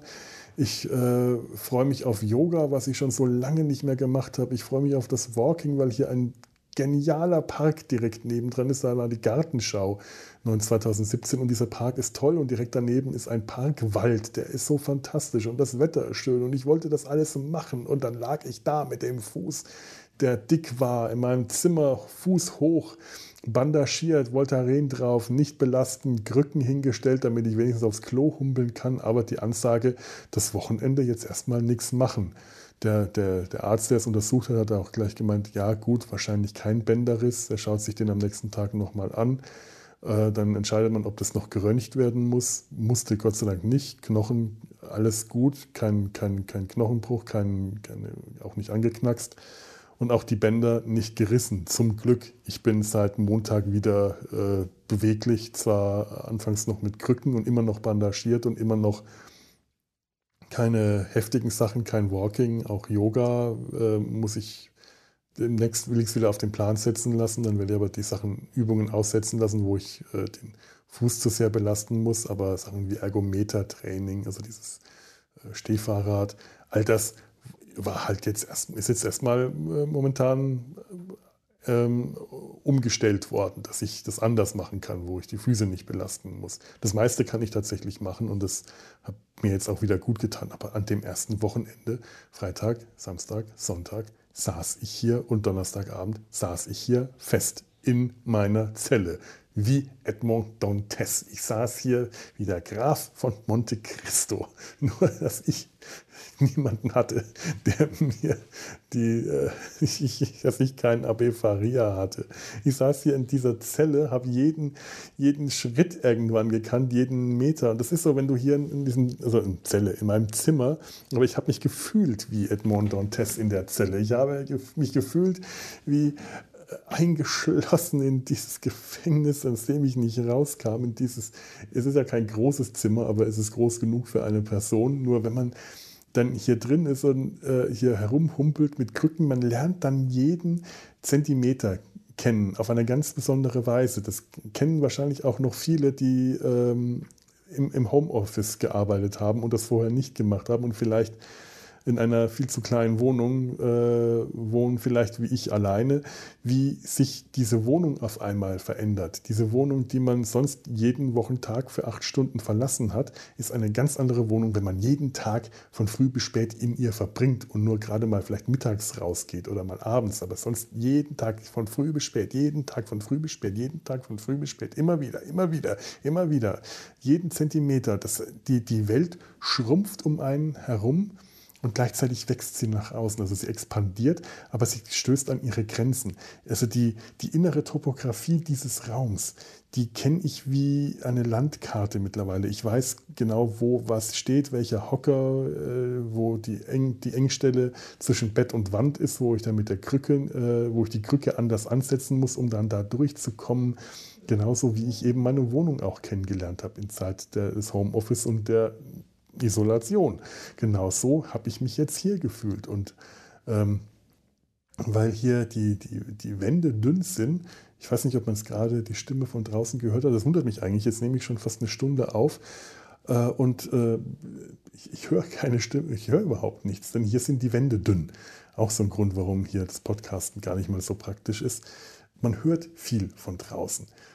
Ähm, nur es ist halt kein AB, kein Mitgefangener, kein Mitinsasse, obwohl wir alle hier so diese Insassenbändchen haben. Hat mein Vater das genannt, das grüne Bändchen, das ich an der Hand habe. Ah ja, kenne ich, sehe ich, ein Insassenbändchen, weil, weil ein Foto von mir, ich ihm das geschickt habe ähm, ist kein Mitinsasse, der sich durch die Wand gräbt, sondern halt einfach Leute draußen auf dem Flur oder im Nachbarzimmer. Mir fehlt hier auch tatsächlich ein AB, ein, ein Mentor, jemanden, mit dem ich mich unterhalten kann. Denn ich konnte mich das ganze Wochenende mit niemandem richtig unterhalten. Okay, ich habe viel telefoniert und wir haben geskypt und was nicht alles. Äh, ich habe mit, mit, dem lieben Michael und mit Tobi und mit Lars und äh, meine Eltern. Und äh, also tatsächlich war ich nicht so isoliert, aber mir hat tatsächlich die, der, der menschliche Kontakt gefehlt. Dreimal am Tag kam eine Schwester rein, äh, drei bis mehrfach, je nachdem, wenn ich was gebraucht habe. Wenn, äh, ich habe es natürlich direkt am ersten Tag geschafft, äh, den nächsten Unfall zu bauen und mich im Badezimmer auf dem Versuch zu duschen oder irgendwas, sie haben mir halt einen Hocker reingestellt, damit ich äh, duschen kann, damit ich, mich, äh, damit ich mich waschen und Zähne putzen kann und dann nicht stehen musste, weil ich am Anfang den Fuß überhaupt nicht belasten konnte. Und ich habe es dann fertig gebracht. Ich wollte den Hocker höher stellen, das ist so verstellbarer medizinischer Hocker, die haben ja ähnlich wie Krücken diese Möglichkeit, die Beine länger zu machen. Ich dachte, ich kann den vielleicht höher stellen war gerade vom Klo aufgestanden, hatte den Deckel runtergemacht, hatte glücklicherweise schon die Hose hochgezogen und um den Hocker zu verstellen, habe ich mich nochmal auf, auf, das, auf das Klo gesetzt, auf die Klobrille. Die war nicht dafür gemacht. Es hat Kracks gemacht und die Klobrille ist zersplittert unter mir. Glücklicherweise war ich schon behost und deshalb unverletzt, aber das hat meinen Nerven nicht gut getan, direkt äh, keine Stunde nach dem ersten Unfall den nächsten zu haben und dann eine kaputte, kaputte Klobrille und Splitter im Bad. Also ich mit dem Fuß bandagiert zwar, aber trotzdem nackte Zehen und der andere nur in Strümpfen versucht aus diesem Splitterhaufen rauszukommen, ohne mir gleich irgendwas aufzuschneiden und dann sofort die nächste Schwester und am nächsten Tag der Hausmeister kam rein. Okay, das sind alles Kontakte, aber es sind keine richtigen menschlichen sozialen Kontakte. Man redet mit denen dann nur das Nötigste über halt das, was gesagt werden muss. Das ist wie der Wärter, der zu dem Edmond in die Zelle kam in den 50er Jahren, um ihm das Essen zu bringen. So kamen hier meine Wärter hier rein und haben mir das Essen gebracht. Mehr war da nicht und ich habe mich isoliert gefühlt. Ich habe mich in der Zelle gefühlt und konnte nicht ausbrechen, denn niemand hat einen Gang in meine Zelle gegraben, um da rauszukommen. Ah der, der, der Psychologe, mit dem ich mich gestern unterhalten habe, da kam ich auch sofort auf äh, genau das, mir das tatsächlich schon eine ganze Weile im Kopf rumsprang. Dem fiel dann ähm, Papillon ein, der Film mit, äh, ähm, ähm mit, mit, mit, mit, mit Steve McQueen und äh, Dustin Hoffman. Auch Gefangene äh, in einem Strafgefangenenlager, die fast permanent versuchen auszubrechen. Ich, ich, ich habe den Film irgendwann mal gesehen, vielleicht auch nur Bruchstück, also ich kann mich gerade gar nicht richtig erinnern. Irgendwann will ich mir den mal wieder anschauen. Aber auch da geht es um die Flucht aus der Gefangenschaft, aus dem Kerker. Und wir haben dann äh, angefangen darüber zu philosophieren, wie man aus einem Kerker äh, entkommt und jetzt nicht aus dem wörtlichen Kerker, wie man aus der äh, Flucht, sondern die Flucht aus der Einsamkeit, die Flucht aus der Isolation, aus dem Kerker, den man sich vielleicht selber geschaffen hat, was es da für Möglichkeiten gibt. Ähm, vielleicht auch die Flucht aus einem Kerker, den man sich durch äh, das Homeoffice geschaffen hat, also einer Zwickmühle, aus einer, äh, wie ich in einer Zwickmühle, die ich durch mein Homeoffice-Workaholic-Verhalten reingeraten bin, in dem sich mein, mein, mein, mein, mein Wohnzimmer, meine Wohnung und mein Arbeitsplatz so vermischt haben, dass die nicht mehr trennbar waren, was man dafür Möglichkeiten findet, um da mit Ritualen wieder rauszukommen. Ähm, ganz, ganz äh, seltsame Szenarien, aber äh, zum Beispiel, äh, äh wie hat einfach mal so aus der Lameng kam ihm so die, die, die Idee, äh, weil wir wirklich uns so Geschichten erzählt haben äh, dem, an dem Punkt. Das hat, ich hab, fand das schön, weil ich da plötzlich jemanden hatte, mit dem ich mich unterhalten konnte ich kann mich irgendwie mit den äh, Mitinsassen hier, also mit den Mitpatienten, irgendwie nicht richtig unterhalten. Es kommen keine Gespräche auf. Ich weiß nicht, ich finde keinen Draht zu denen. Alles nette Leute und kurze Smalltalk-Gespräche bei den Anwendungen finden statt. Heute schon eher, aber gestern war ich äh, immer, noch, immer noch irgendwie gefühlt isoliert. Und dann bei dem ähm, Psychologen, auf einmal konnte ich reden und quasseln und plappern und der hat mir zugehört und ging drauf ein und hat selber angefangen, weil ich über, von Filmen erzählt habe. Dann hat er selber angefangen, Filme zu bringen und hat sich, äh, kam dann aus, äh, weil ich dann über das Podcasten geredet habe, dann sagt er, ja, das ist, das ist über die, den, den Kerker, den man sich zu Hause geschaffen hat, die kleine Welt, in die man sich während der Corona-Zeit zurückgezogen hat. Hat gemeint, äh, er hat viel BBC One gesehen äh, oder sieht immer viel BBC One und findet das, fand das schon immer faszinierend zu sehen, von wo die Leute äh, ihre Beiträge senden, wenn sie von zu Hause senden, wie das da aussieht, wie die, diese, diese selbstgemachten Fernsehstudios äh, so beschaffen sind. Also die Leute, die sich ihre kleine Welt in ihrer kleinen Welt schaffen. Auch ihre äh, gewissermaßen ihre Kerker, die wir uns da, die wir damals alle hatten. Die, die, die Podcaster, die von ihren Toiletten aus aufnehmen äh, beziehungsweise Radiomoderatoren, die äh, Fernsehsendungen, äh, äh Quatsch, äh, Fernseh, die Radiosendungen von zu Hause gemacht hat, aber auch Fernsehsendungen. Steve Colbert, der seine Late-Night-Show aus seinem Wohnzimmer gemacht hat und über Videoschnitt mit seiner Band und seinen Gästen verbunden war. Das war damals ziemlich spannend und ist, ist alles immer noch weil das ja häufig noch immer noch nicht vorbei ist. Ich finde es ehrlich gesagt immer irritierend, wenn ich jetzt irgendwie Fernsehsendungen sehe und die Leute zusammen am Tischen sitzen sehe. Äh, meine Eltern schauen sich gern, wer weiß denn sowas an, dieses Ratequiz. Ähm, ich, ich, äh, und ich habe das auch dann, wenn ich bei Ihnen bin, schaue ich mir das auch mit an, einfach weil ich dann, oh Gott, ich sitze halt mit vor dem Fernseher und finde das gar nicht mal so schlecht. Das ist tatsächlich auf eine gewisse Weise unterhaltsam und auch interessant. Ich würde es mir so nicht anschauen, aber da hat man halt gesehen, zwischen den Kandidaten waren Plexiglas-Trennwände äh, gezogen. Corona, ganz klar. Nun schalte ich das gestern zufällig ein und sehe, die Plexiglaswände sind weg. Hallo, es ist immer noch Corona. Ihr seid immer noch nicht sicher. Ihr seid gerade extrem unsicher. Macht das doch nicht. Warum denn? Ihr müsst euch doch nicht gegenseitig anfassen. Wer will denn Hoeker auch anfassen? Ich, ich wäre froh, wenn zwischen mir und Hoeker oder Elton eine Trennwand eingezogen wird. Ich möchte diese Menschen nicht, also da möchte ich lieber isoliert sein. Das sind, obwohl man von denen, also von Hoeker könnte man unter Umständen was lernen. Man tut ja Elton eher Unrecht, wenn man ihn für den Dummen in dieser Raterunde hält. Das ist ja auch so ein eine Rolle, die er spielt. Aber auch Hoeker wäre kein Abe Faria für mich, denn von dem möchte ich das nicht. Nicht den möchte ich nicht als meinen Mentor. Nein, bitte nicht. Bernhard Hoeker ist der große Bruder von Ren aus Ren und Stimpy. Das weiß ich noch aus der Folge, äh, die wir über Ren und Stimpy in Data seinem Hals gemacht haben. Ja, also wie gesagt, hier habe ich kein AB Faria gefunden. Was war denn? Ich weiß nicht mehr, wo ich genau hin wollte.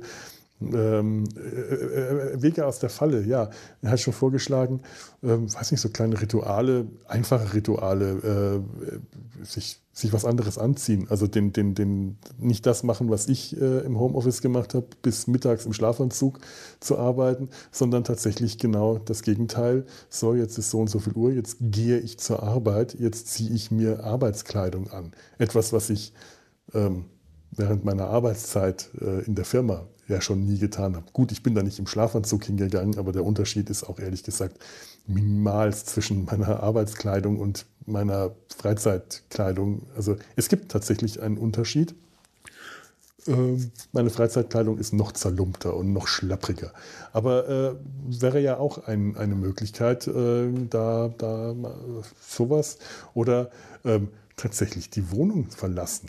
Was für eine absurde Vorstellung eigentlich, wenn man im Homeoffice arbeitet, ähm, sich anziehen, Jacke anziehen, Schuhe anziehen, Wohnung verlassen, rausgehen, auf die Straße vielleicht nur oder einmal um den Block, aber vielleicht einfach nur vors Haus, wieder zurückgehen und dann an den Arbeitsplatz zu kommen. Absurd, total absurd, aber irgendwie hat dieser Gedanke was. Vielleicht kann man das so nicht durchziehen. Vielleicht ist das zu albern, zu lächerlich, um das tatsächlich zu machen. Das war auch äh, nicht wirklich so als äh, praktikabler Vorschlag gedacht, sondern wirklich nur so als Gedankenspiel, als ein Szenario, das man mal durchspielen kann. Aber der Ansatz hat was. Das hat mir äh, wirklich gefallen. Ich weiß ja nicht, wann ich wieder weiterarbeiten kann. Jetzt komme ich doch auf dieses Thema. Äh, will ich ja, wollte ich ja gar nicht. Am Anfang hatte ich das gesagt. Aber mal schauen, wie sich das entwickelt. Äh, irgendwas werde ich finden müssen, sollte ich weiter im Homeoffice bleiben. Hm. Wäre das ein Ansatz, da rauszukommen? Ich merke gerade, es ist Viertel vor sechs und mein, äh, mein, mein äh, Tageszyklus hat sich jetzt schon so furchtbar auf diese Reha eingestellt, dass ich langsam Hunger kriege. Das Abendessen äh, wird serviert. Ich werde mal so langsam langsam auf die Zielgerade zusteuern.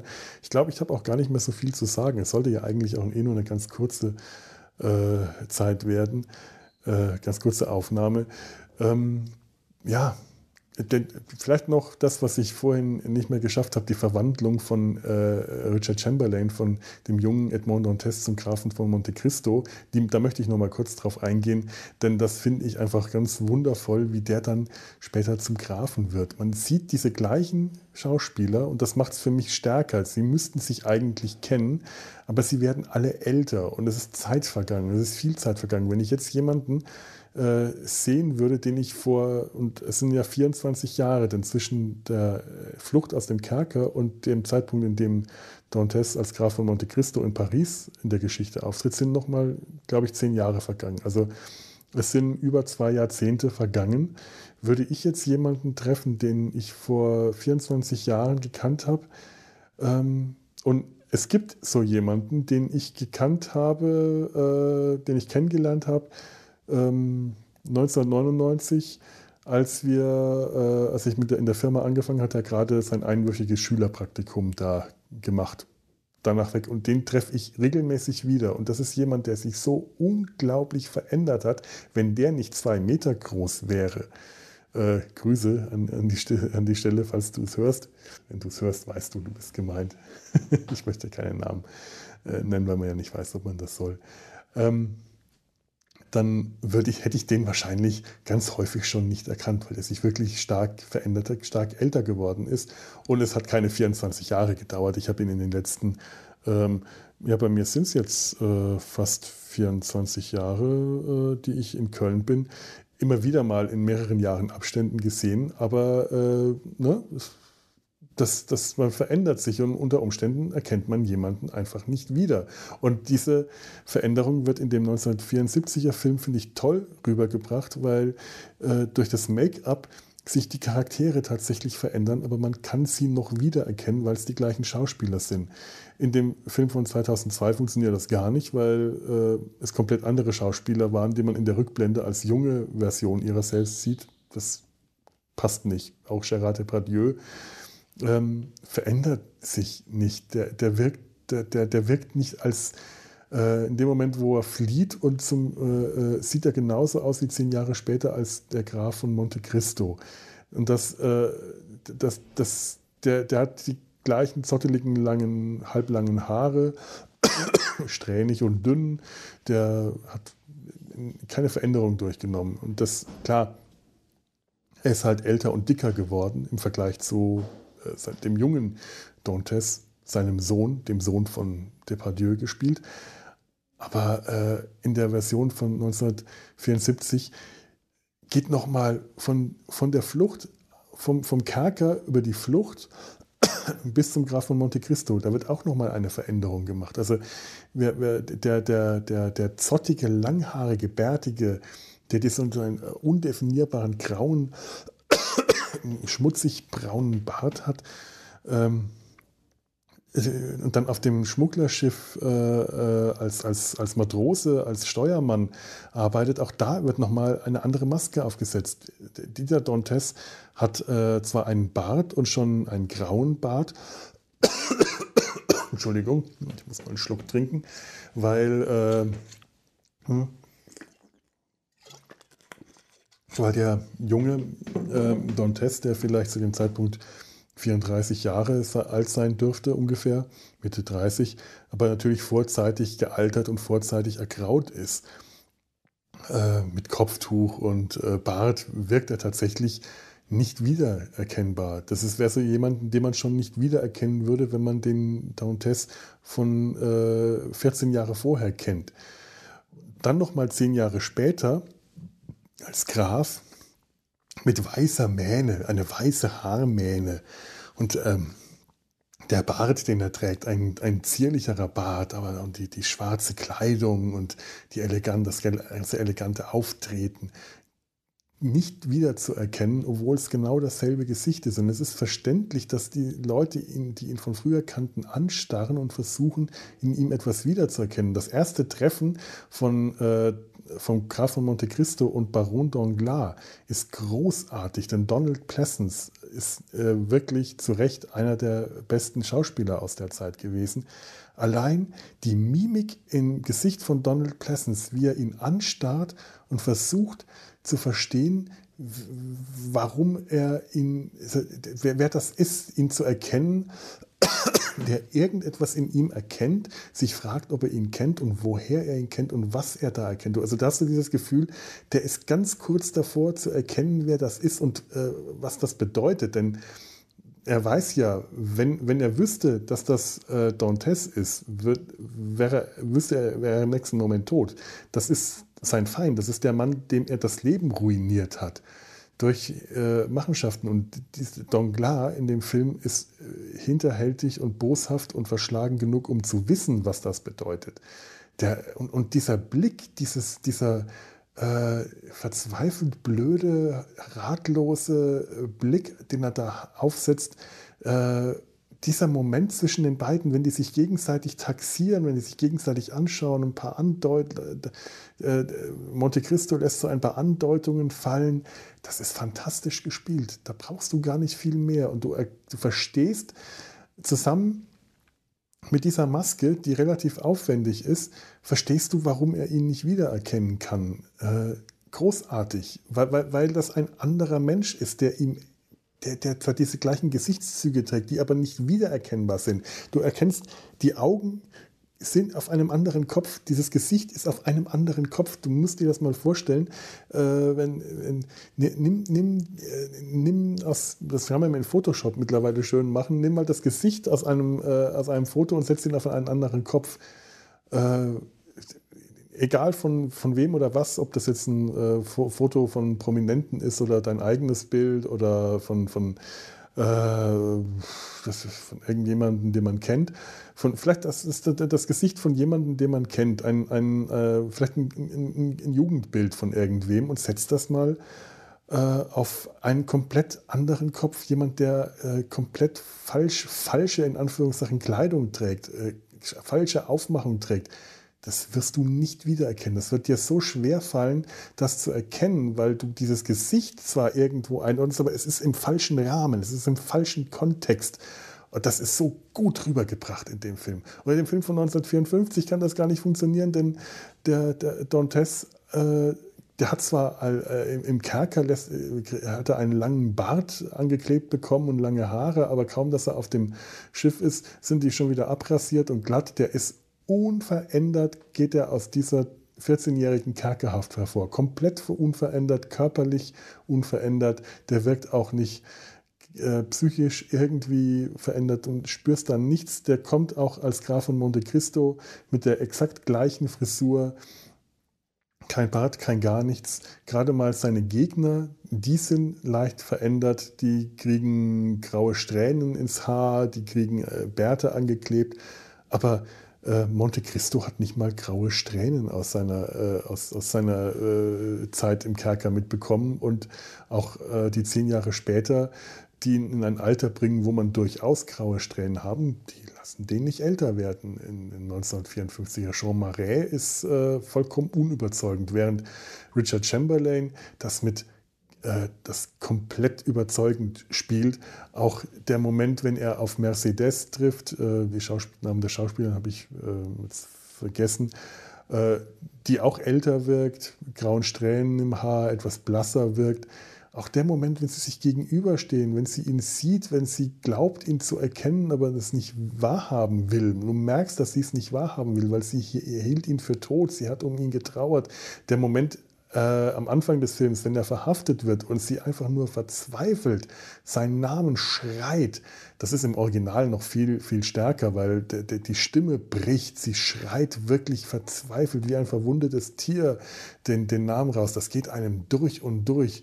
Und ich bin froh, dass ich die englische Version gesehen habe, die war äh, die bessere Bildqualität, sonst hätte ich mir die deutsche angeschaut, die ich so gut kenne und äh, die, die Nuancen im Schauspiel kommen halt einfach im Original besser. Du hast bei, bei so Schauspielern wie Richard Chamberlain und Tony Curtis und gerade Donald Pleasence äh, machen es die Nuancen dann aus.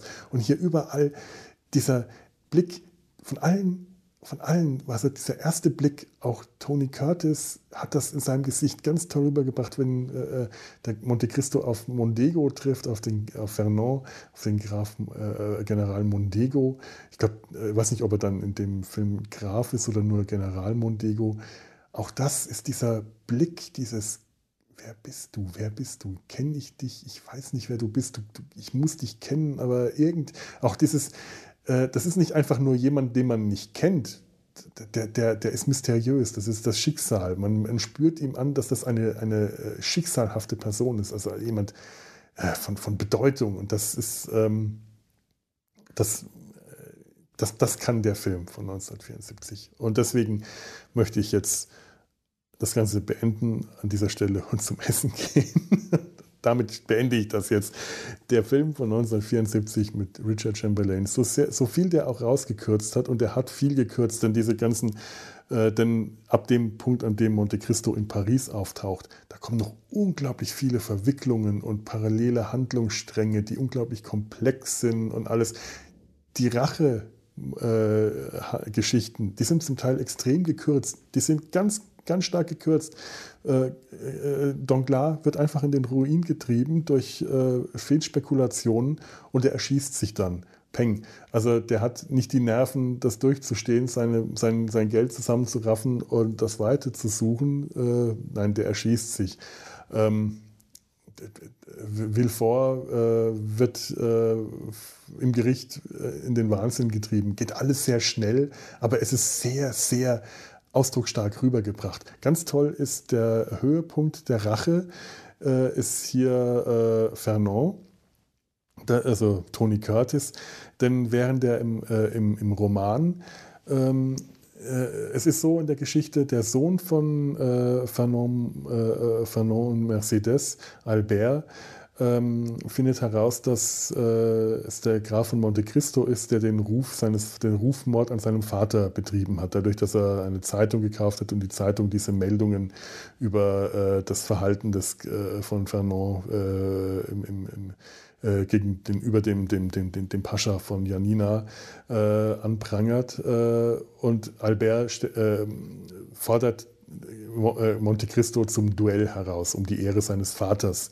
zu äh, rächen. Mercedes ähm, besucht daraufhin Monte Cristo, erkennt ihn als, als Edmond, sagt ihm das auch und sie bittet ihn, seinen Sohn zu verschonen, also ihren Sohn zu verschonen, der ja auch sein Sohn hätte sein können, aber nicht ist. Ich, ich weiß nicht in welcher Version, ich glaube in der von äh, 2002 äh, ist Albert dann tatsächlich der, der Sohn von äh, äh Dantes und Mercedes, von Edmond und Mercedes.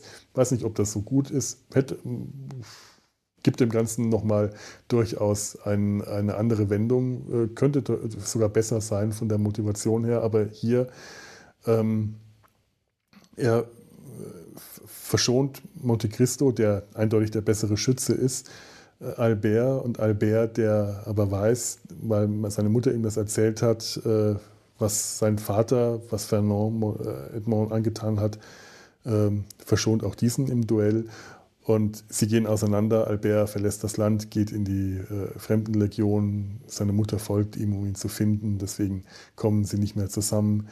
Äh, also äh, Edmond und Mercedes können sich in der Version äh, von 1974 auch nicht mehr zusammenkommen. Die, sie sticht in See in, in Marseille, er reitet ihr hinterher, aber am Quai trennen sie sich. Sie sagt ihm, tut mir leid, ich habe einen Sohn und das ist mein Sohn und das ist nicht unser Sohn, das ist der Sohn seines Vaters, er trägt diesen Namen und den muss ich wiederfinden. Zwischen uns beiden kann nichts mehr sein, Edmond. Es ist leider, du, du, du bist, Edmond Dantes ist im Kerker gestorben, so sehr ich das bedauere und ich hätte, wünschte, ich hätte es anders so, aber Edmond Dantes ist tot und Edmond Dantes muss erkennen, er ist nicht mehr Edmond Dantes, er ist der Graf von Monte Cristo und der Graf von Monte Cristo hat keinen Platz mehr in dieser Welt. Im Roman wird ihm dann eine Liebesgeschichte mit ID angedichtet, die vollkommen aufgesetzt und motivationslos wirkt, aber nun gut. Ähm, in der Version von mit, mit äh, Charette Pardieu kriegt er seine Mercedes, äh, auch doof, ich weiß nicht, wie das nur 1954 ist, keine Ahnung. Ich glaube, noch blutleerer, das funktioniert, glaube ich, gar nicht mehr, wenn ich mich richtig erinnere. Aber der Höhepunkt äh, in der Version von 1974 ist das Duell, das äh, Edmond vor der Kammer der Peers äh, mit, äh, mit Fernand hat.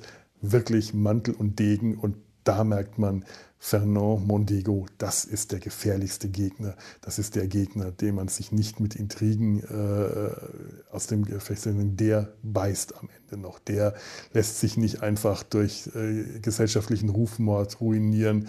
Der wird auch nicht, äh, als er ihn dann im Roman äh, auch zum Duell fordert und dann erkennt, dass es äh, dass es äh, Dantes ist, der da vor ihm steht, flüchtet der Graf de Montserf und erschießt sich selber. Dieser Fernand Mondego, gespielt von Tony Curtis, der flüchtet nicht, der stellt sich ihm, der greift ihn an, das, der, der will ihn töten mit dem Degen, der will seine Ehre und sein Leben verteidigen und äh, ist, der, der sieht in Edmond Dantes immer noch den Widersacher, den Gegner, den Rivalen, den es auszuschalten, gegen den er damals nicht ausschalten konnte, der wieder da ist. Und dieser Zweikampf, dieser Degenkampf ist wirklich spektakulär gut choreografiert. Das ist gar nicht mal spektakulär als Film, im Filmischen, sondern das ist einfach Action. Das kommt gut, das ist nicht übertrieben, das ist keine übertriebene Action, sondern einfach klassische Mantel- und Degen-Kampf-Action. Und ein perfekter Höhepunkt für die Rache, dass er ihn dann besiegt, aber das Monte Cristo Fernand besiegt, aber nicht tötet, sondern ihn verhaften lässt. Denn er soll nicht einen schnellen Tod durch den Degen finden, sondern er soll den, das gleiche Schicksal erleiden, das Edmond erleiden musste. Er soll eingekerkert und lebenslänglich in, in, hinter Schloss und Riegel gebracht werden.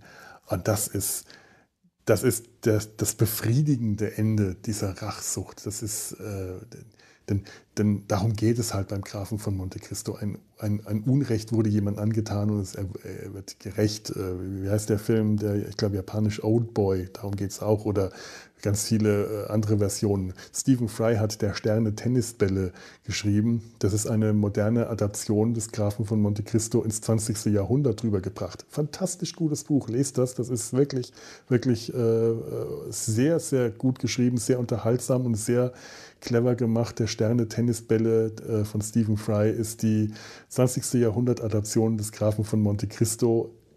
Echt gut.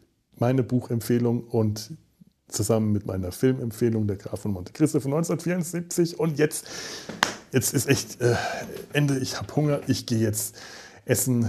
Ähm, zusammen mit meinen anderen Insassen setze ich mich jetzt da nach unten in den großen Raum, entkomme hier meiner Zelle und wünsche euch noch äh, ein, ein, ein, ein, schönes was auch immer. Schreibt mir Kommentare, wenn ihr das äh, wollt oder E-Mails oder was auch immer. Ich, ich, ich denke, dass ich das auch hier lesen und beantworten werde. Und wenn nicht, dann ähm, hoffe ich, ähm, dass die nächsten Folgen auch wieder mit mehr Gesprächspartnern werden als nur mit mir selbst.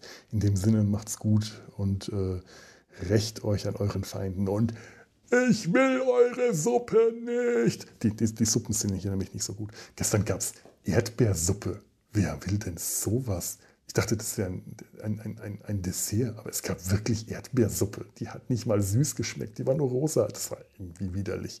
Wahrscheinlich äh, wusste der äh, Edmond Dantes, es gibt Erdbeersuppe. Ich will eure Erdbeersuppe nicht. Ich will Wurst und Schinken und Knödel. Macht's gut. Tschüss.